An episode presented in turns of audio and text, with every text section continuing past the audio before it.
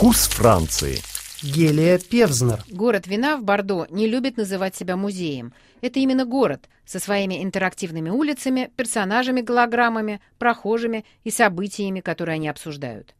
Находясь в центре знаменитого винодельческого региона, город вина обращается к городу и миру и рассказывает о винодельческой вселенной. Первая приглашенная выставка которая посвящена иностранному винограднику, рассказывает о Грузии. Выставочный центр, открывшийся в бывших корабельных доках в Бордо, похож одновременно на коряжистый ствол старой лозы и на круговое движение вина в бокале во время дегустации.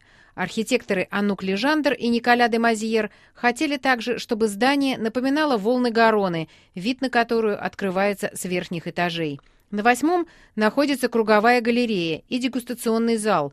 Здесь можно показать купленный в музее билет и закончить свой визит дегустацией. Вина, которые центр предоставляет своим посетителям, не туристические, а достойные хорошего стола. При этом это совершенно не обязательно Бордо. Фонд культуры и виноделия, который стоит у истоков этого проекта, видит свою просветительскую миссию вселенской и французским вином не ограничивается – в серии выставок «Приглашенный виноградник» первая называется «Грузия. Колыбель виноделия». Грузия с ее глиняными квеври, с ее кувшинами и сельскохозяйственными орудиями высадилась на набережной Гароны, захватив из государственных музеев археологические сокровища, некоторым из которых 8 тысяч лет, рассказывает сотрудник фонда Карин Маршадур.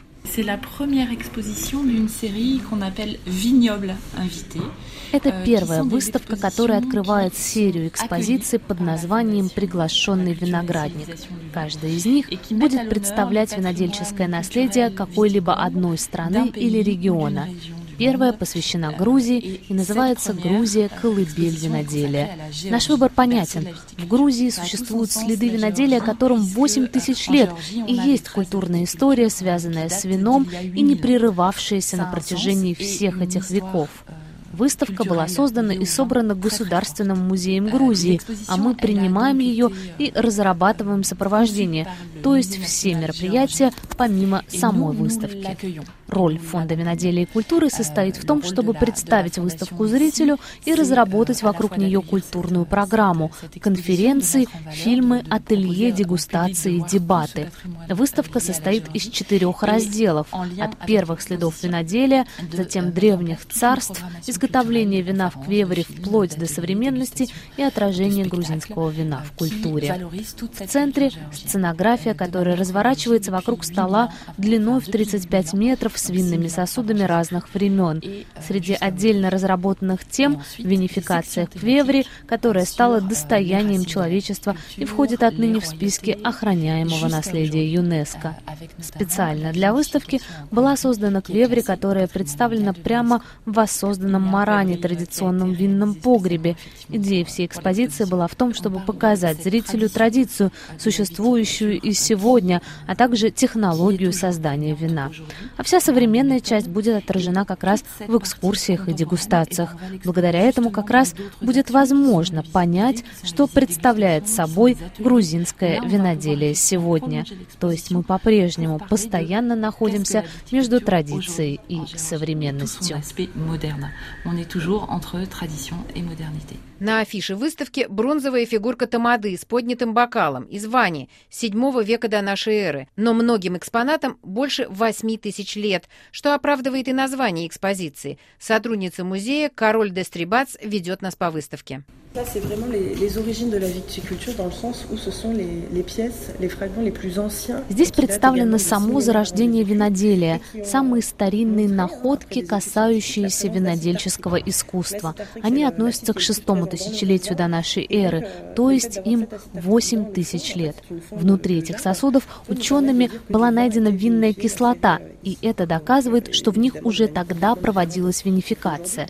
Конечно, она велась совершенно иными способами, нежели сегодня, но это доказательство существования первого вина. Вместе с амфорами были найдены окаменевшие косточки винограда. После анализа на углерод-14 стало понятно, что это косточки не дикого сорта винограда, а сельскохозяйственного. То есть человек уже разводил виноград для вина. И, наконец, самая старинная амфора украшена у горлышка узором из этих самых косточек. И это еще одно свидетельство истоков виноделия. Золото Грузии, так обычно называют грузинское вино. Но Грузия, а раньше древняя Колхида, были известны и настоящим золотом. Именно поэтому за золотым руном сюда отправились аргонавты. В древности золото мыли в местных водах при помощи бараньих шкур, отсюда и руно. Золотые предметы, в том числе изображающие сельскохозяйственные работы и орудия, тоже представлены на выставке. Грузия всегда была известна как страна золота, не только в переносном смысле, потому что вино, конечно, тоже золото Грузии, но и в прямом смысле золото как металл. Колхида, в частности, издавна была знаменита своим золотом. Отсюда и миф о Езоне и аргонавтах, которые отправляются в Колхиду искать золотое руно.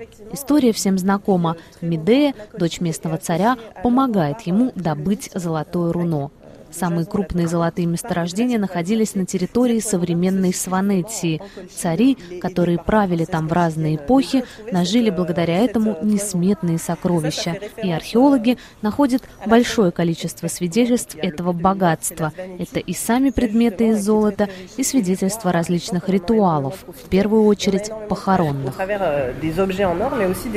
Археология – самая невыгодная для музеологии материя, особенно когда выставка рассчитана на широкого зрителя зрителя, не разбирающегося в древних царствах и их хронологии. Сценография была поручена художнице Лине Лопес, которая построила выставку вокруг настоящего длинного грузинского стола, как будто сошедшего с картины Пиросмани. Это уж всякому понятно. Вся экспозиция построена вокруг стола длиной в 35 метров, на котором представлено 52 сосуда для вина в хронологическом порядке. Это сделано для того, чтобы показать развитие мастерства языка шестого тысячелетия до нашей эры и до нашего времени. Постепенно мы доходим до 20 века, до современности. Идея была показать эволюцию стилей и техник, а также разнообразие всех форм сосудов для вина. Этот стол, это музеографическое решение само по себе ставит нас между традицией и современностью, потому что с одной стороны это археология, а с другой очень современная сценография, разработанная художником Линой Лопес. В торце стола висит картина Пиросмани с точно таким же кувшином. И еще несколько кувшинов на экранах, где показывают первый полнометражный фильм Атары и Оселиане «Листопад». Эпиграфом к картине служат документальные кадры, сбор винограда и полный цикл изготовления вина – Рядом работы фотографа конца XIX – начала XX века Дмитрия Ермакова. И снова квеври, сбор винограда, традиционное застолье супра. Одна из квеври IV века, найденная в старинном погребе Марани разбитой, так и представлена осколками, собранными вместе на металлических осях. Если говорить о ней с эстетической точки зрения, то здесь много греческого влияния. Сверху она украшена рисунком лозы. Такие вьющиеся узоры могли представлять и розы, и лианы, и дикий вьюн, но здесь подчеркнуто представлен виноград, то есть связь амфоры с виноделием очевидна. И точно так же подчеркнута ее функциональность. Эта амфора – настоящая квеври, такая же, как сегодня. У нас есть план грузинского винного погреба – Марани. Это земляной пол, в который были закопаны квеври, и мы знаем, что среди них были сосуды, в которых содержалось вино для священных возлияний во время религиозных процессий. Осколки разбитой квеври, собранные вместе, словно разбегающаяся винная вселенная, родившаяся в Грузии 8 тысяч лет тому назад.